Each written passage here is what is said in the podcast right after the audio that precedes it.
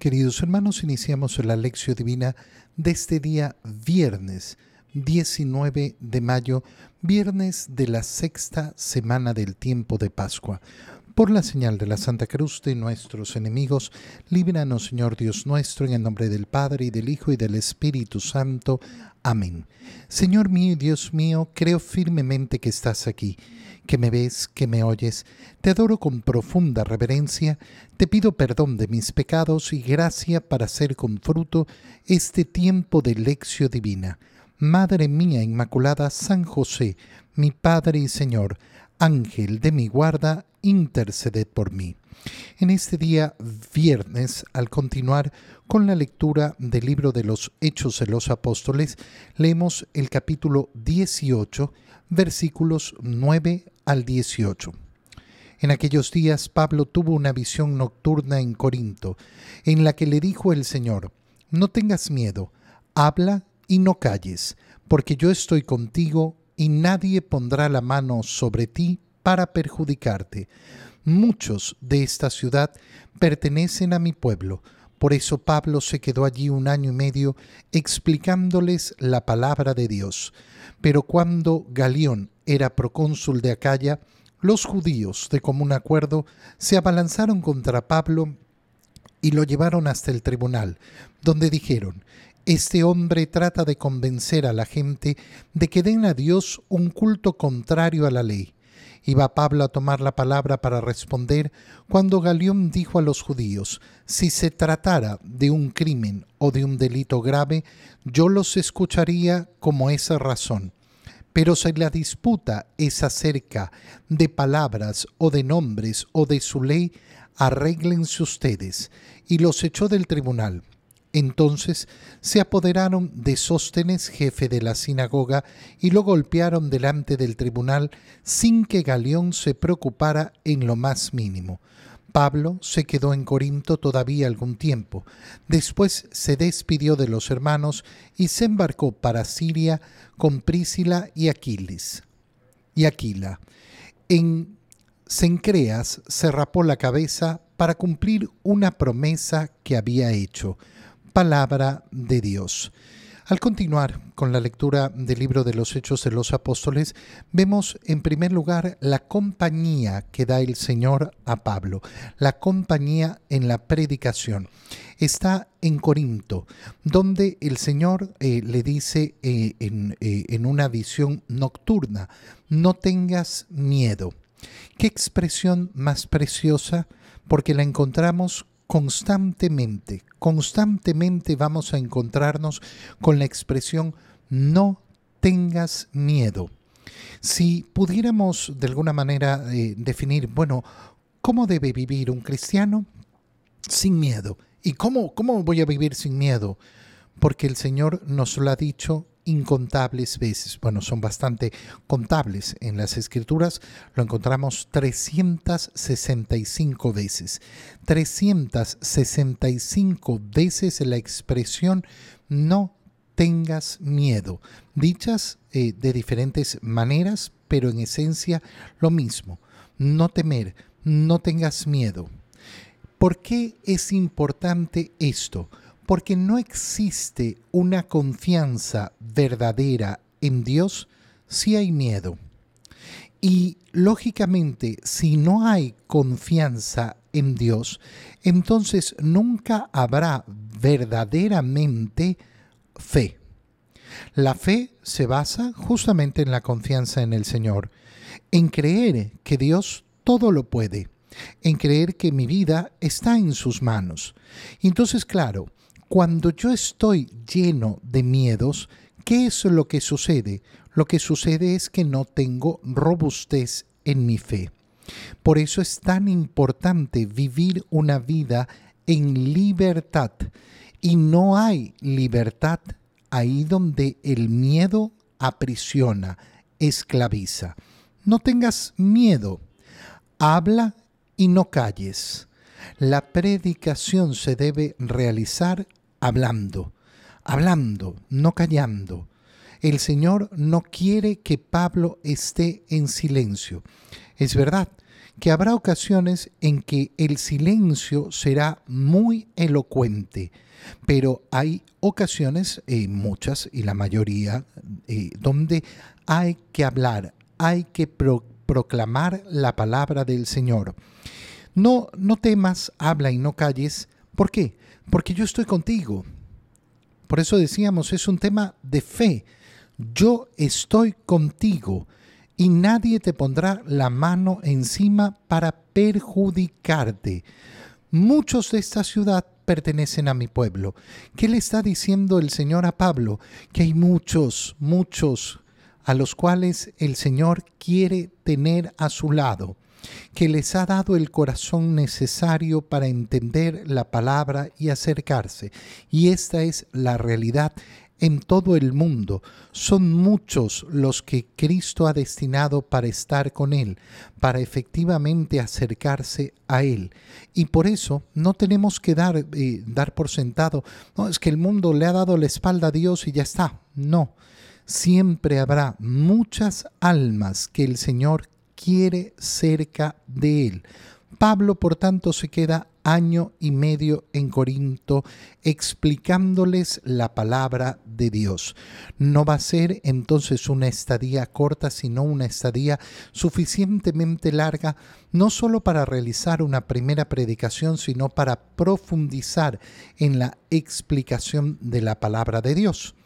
Al año y medio sucede que Galeón era procónsul de Acaya y los judíos se ponen de acuerdo para abalanzarse contra Pablo y llevarlo ante el tribunal. Hacen en el tribunal la acusación contra Pablo. Este hombre, eh, ¿qué está haciendo? Eh, está tratando de convencer a la gente de que den a Dios un culto contrario a la ley. Un culto contrario a la ley de quién? De los judíos, pero no a la ley civil. Y por eso, cuando Pablo iba a hablar, Galión habla primero y les dice, no, si se tratara de un crimen o de un delito, pero aquí no hay ni un crimen ni un delito. Y esta parte la hace muy bien.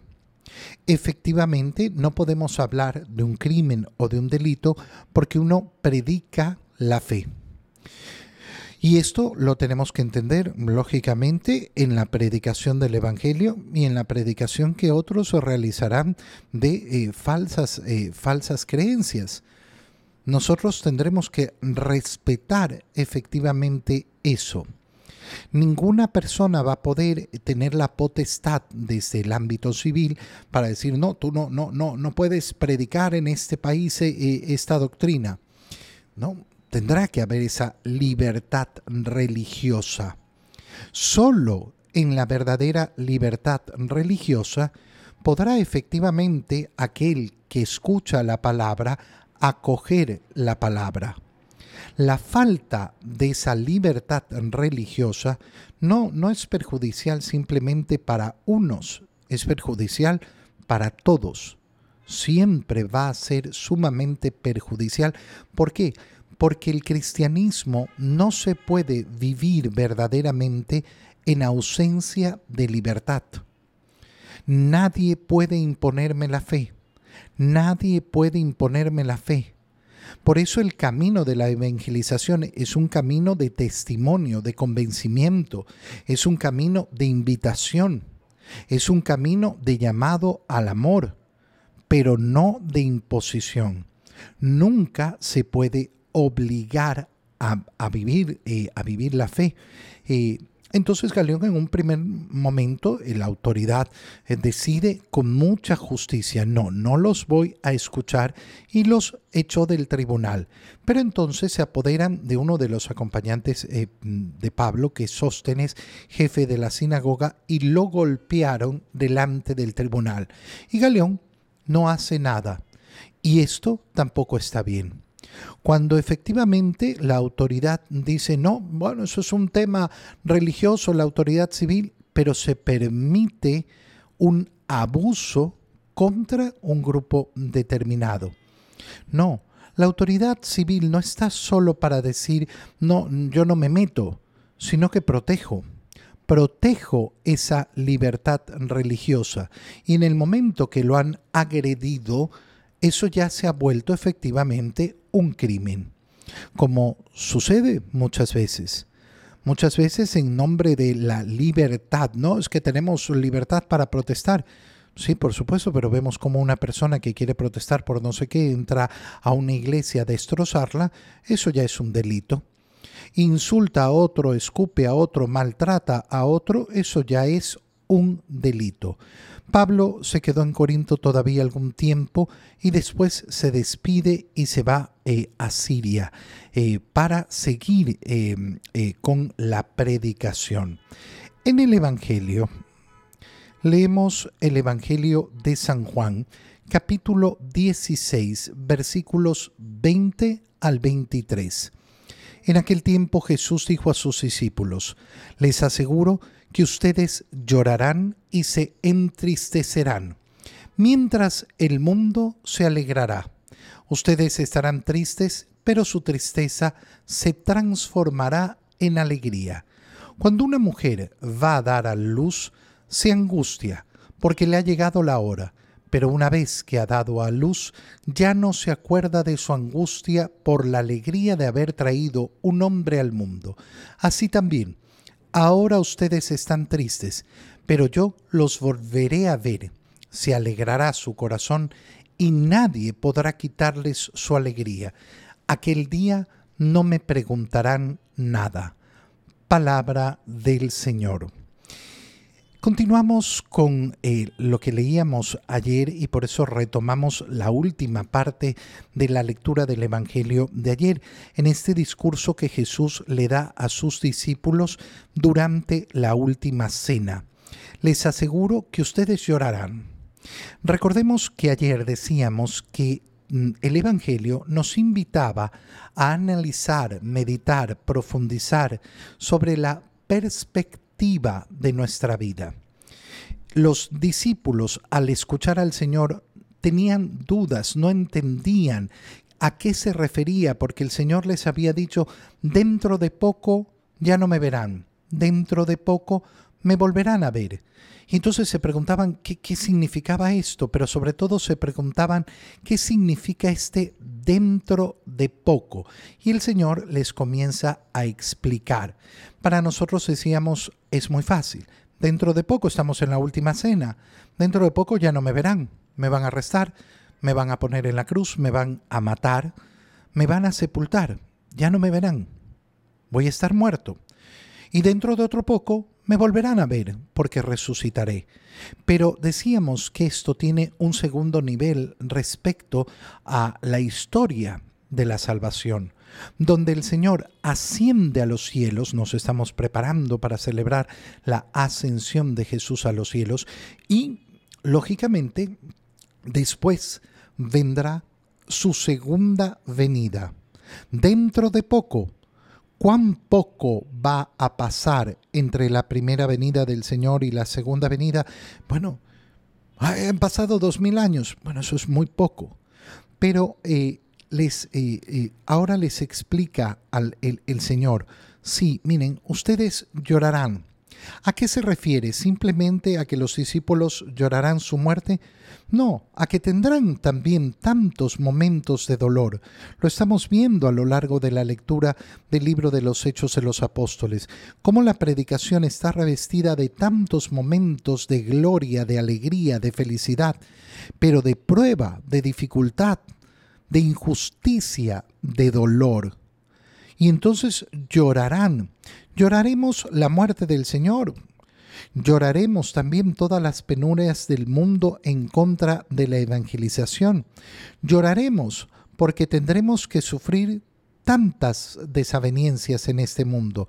Tendremos que sufrir tantos momentos duros en este mundo. Ustedes llorarán y se entristecerán, mientras el mundo se alegrará. Y por supuesto, el mundo parece a veces vivir en una gran juerga, en una gran fiesta. Y el mundo busca vivir así, busca vivir con la alegría, la alegría, y por eso busca continuamente eh, el, afán fiestero. Eh, que dura muy poco y por eso hay que inventarse una nueva fiesta, hay que inventarse un nuevo momento eh, para poder eh, llenar ese deseo de alegría. Ustedes estarán tristes, pero su tristeza se transformará en alegría. Esta es nuestra esperanza. Fíjate en estas palabras del Señor porque son palabras tan profundas ustedes se entristecerán, estarán tristes, pero su tristeza se transformará en alegría. Con estas palabras enfrento yo el mundo. Con estas palabras enfrento yo la vida. Con estas palabras voy hacia adelante. Camino hacia la participación en la resurrección de Cristo.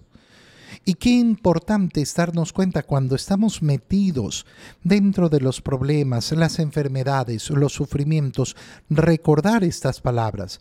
Pero mira que estoy enfermo. Sí, estás enfermo y llorarás. Estás triste, pero recuerda cuál es la promesa del Señor. Su tristeza se transformará en alegría. Y el Señor todavía va más al fondo con el tema de la perspectiva un ejemplo clarísimo. Piensen en la mujer cuando le va, eh, eh, cuando le llega la hora de dar a luz, se llena de angustia.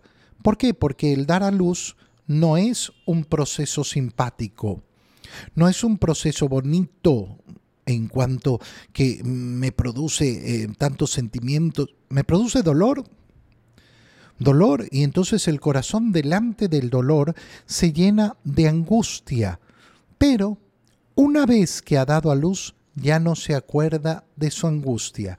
Ayer decíamos, ¿qué es la eternidad delante de los años que nos toque vivir en este mundo?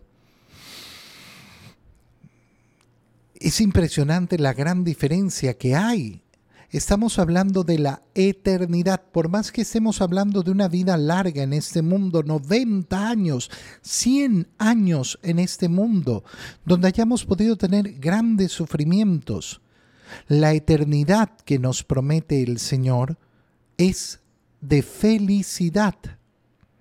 Por tanto, al contemplar los dos, yo digo, bueno, pero los años en este mundo son nada, son nada. Cuando uno es pequeño y contempla lo que tiene por delante en su vida, tienes que pasar por 12 años de estudios, 12 años, 12 años de estudio, eso es una eternidad. ¿Y qué pasa cuando termina el colegio ese niño que ya creció? Uy, se me fueron 12 años. Comienza a ver las cosas con otra perspectiva. Cualquier persona que uno le pregunte, bueno, mira, tú ya llegaste a los 90 años, ¿y cómo miras tu vida? como un suspiro. Qué impresionante cómo se ha ido la vida, cómo han pasado los años. Claro, la cuestión de la perspectiva saber salir de nosotros mismos para colocarnos en la perspectiva adecuada, en la perspectiva temporal. Porque si yo creo que el hoy y el ahora lo representan todo, nunca voy a tener una verdadera visión de la existencia. Así dice, eh, em, eh, ahora ustedes están tristes, pero yo los volveré a ver se alegrará su corazón y nadie podrá quitarles su alegría. Qué palabras más monumentales. Nadie, nadie les quitará su alegría. En este mundo me pueden arrebatar muchas cosas, pero si yo tengo mi fe cimentada en la esperanza de la promesa del Señor, ya nadie me puede arrebatar eso. Ya ahora nadie me puede arrebatar mi esperanza. Yo puedo perder la esperanza, pero porque yo lo decido. Y fíjate cómo termina el Señor porque es precioso. Aquel día no me preguntarán nada. Ahora podrían preguntarme porque mm, todavía están... Aquel día no me preguntarán nada. ¿Quién es el que no necesita preguntar nada? El que lo tiene todo. El que no le hace falta nada la condición a la cual nos está invitando el Señor, la que dice que vamos a tener es esa, con un corazón pleno. ¿Por qué? Porque ya lo tengo todo. No necesito preguntar nada. Te doy gracias, Dios mío, por los buenos propósitos, afectos e inspiraciones que me has comunicado en este tiempo de lección divina. Madre mía Inmaculada, San José, mi Padre y Señor, Ángel de mi guarda, interceded por mí. María, Madre de la Iglesia, ruega por nosotros. Queridos hermanos, reciban mi bendición para que el Señor esté con ustedes en este día y en este fin de semana. En el nombre del Padre, y del Hijo, y del Espíritu Santo. Amén. Que tengan todos un muy feliz día.